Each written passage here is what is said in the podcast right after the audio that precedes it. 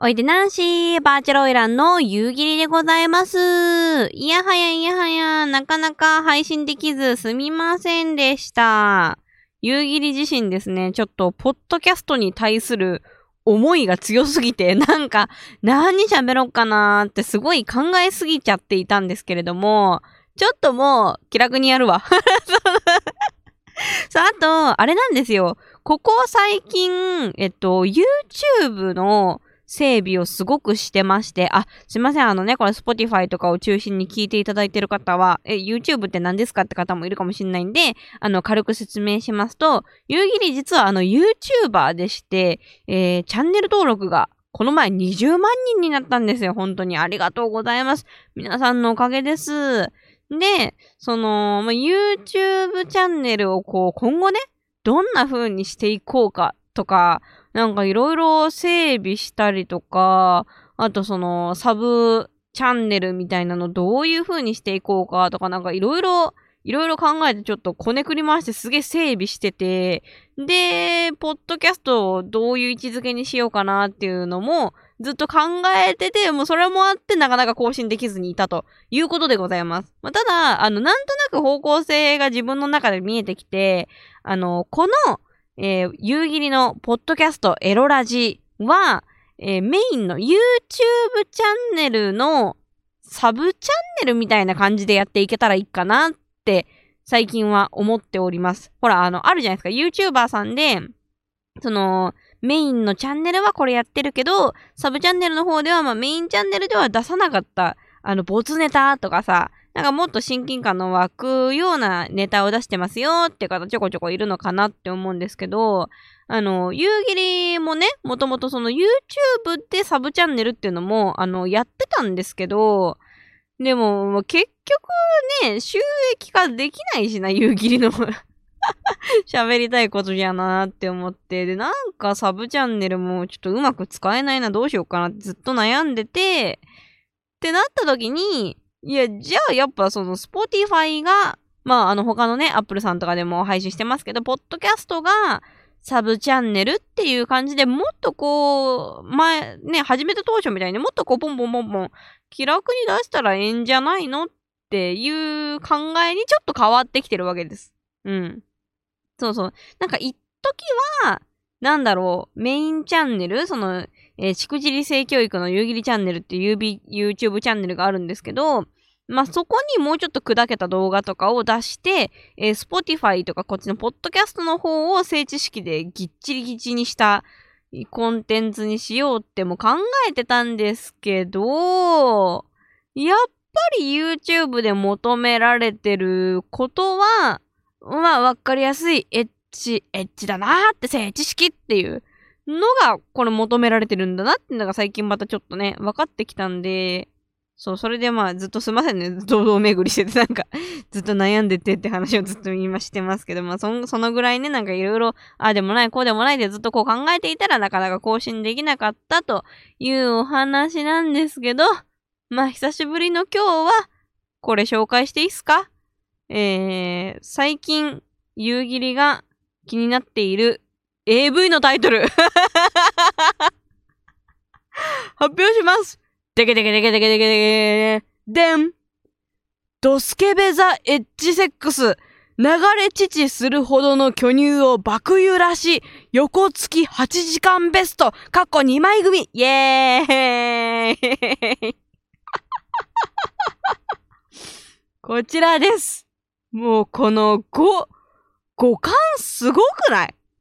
ドスケベザエッジセックスってさ、そんな言葉ある？この世に？いや、ちょっともう、今年一番笑ったかもしんないですね。2021年になって。一番ちょっと笑っちゃったな。いや、これ、あの、ファンザさんでね、あの、わっちはいつもエッチなビデオレンタルしたり購入したりしてるんですけど、まあ、いつも、この番組で喋ってるように、夢の愛花ちゃん、わっちも大好きなんで、あのー、いつもファンザで、えー、映像を探すときは、夢の愛花って検索して、えー、新着順にするんですよ。ほとんど見てるから。だから、新着順にして、そ、で、上から2番目に出てきたのが、この、ドスケベザエッジセックス。流れ乳するほどの巨乳をパクイらしい。横付き8時間ベスト過去2枚組。あー、最高すぎる。ちょっと次は、次今度これレンタルしよう。いや、貸し出し開始日、あ、来